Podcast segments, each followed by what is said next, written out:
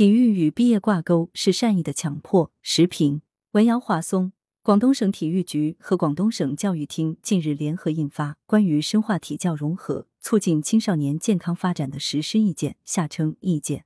意见提出，在全省大中小学校开展体育素质评价，评价结果直接与学生毕业及升学挂钩。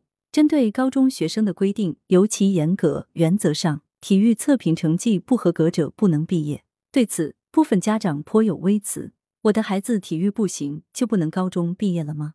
我家孩子从小就胖，没有运动天赋，但他文化课好，凭啥就不能上大学？对于上述质疑，笔者不敢苟同。体育不行就可以成为不重视体育的借口？知道体育是孩子的短板，不是想办法修补，而是选择逃避，这是积极的立场与姿态。孩子不喜欢运动，难道是天生的？家长扪心自问，有没有花足够的时间与精力带孩子一起运动，激发其运动细胞，培养其运动习惯呢？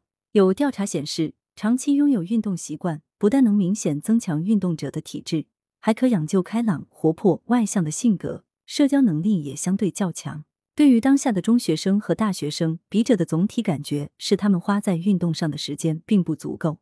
面对中高考的压力，很多孩子终日忙于学习与刷题。前几年，我经常去家附近的一所大学打篮球，但最近两年少去了。因为经常偌大的篮球场上打球的人屈指可数，找不到可以一同打球的人。现在迫于各种压力，很多年轻人选择在图书馆或自修室里度过，忙于各种考证与考级，为不可预知的未来增添砝码。他们的共同点是勤奋、上进、忙碌，朝着社会给他们标定或预设的各项指标务实靠近。没有或鲜有时间运动，他们算是标准的倦足。他们对目前的状态普遍不满意。不少人觉得他们目前忙碌的事，并非他们真正喜欢的事，但却少有选择的余地。意义贫困是他们面临的普遍问题。如何缓解他们内心的焦虑，让他们回归活泼奔放的阳光少年？笔者的建议是多参加体育运动，用体育活动填充和丰盈他们。在学校层面，体教融合、强健身体应该成为新时期学校教育的根本宗旨之一。中小学校长要像重视文化课一样重视体育课。要像电影《我的体育老师》的结局那样，用体育照亮孩子们的内心，激活孩子们的热情，兑现孩子们的理想。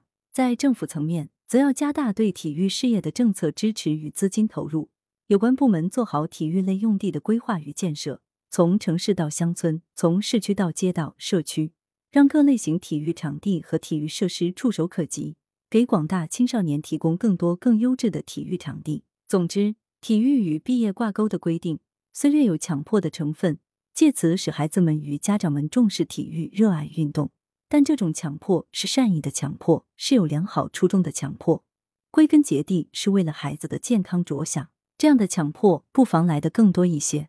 作者是广州大学社会系副教授，羊城晚报时评投稿邮箱：wbspycwb 点 com。来源：羊城晚报羊城派。责编：付明图，李媚妍。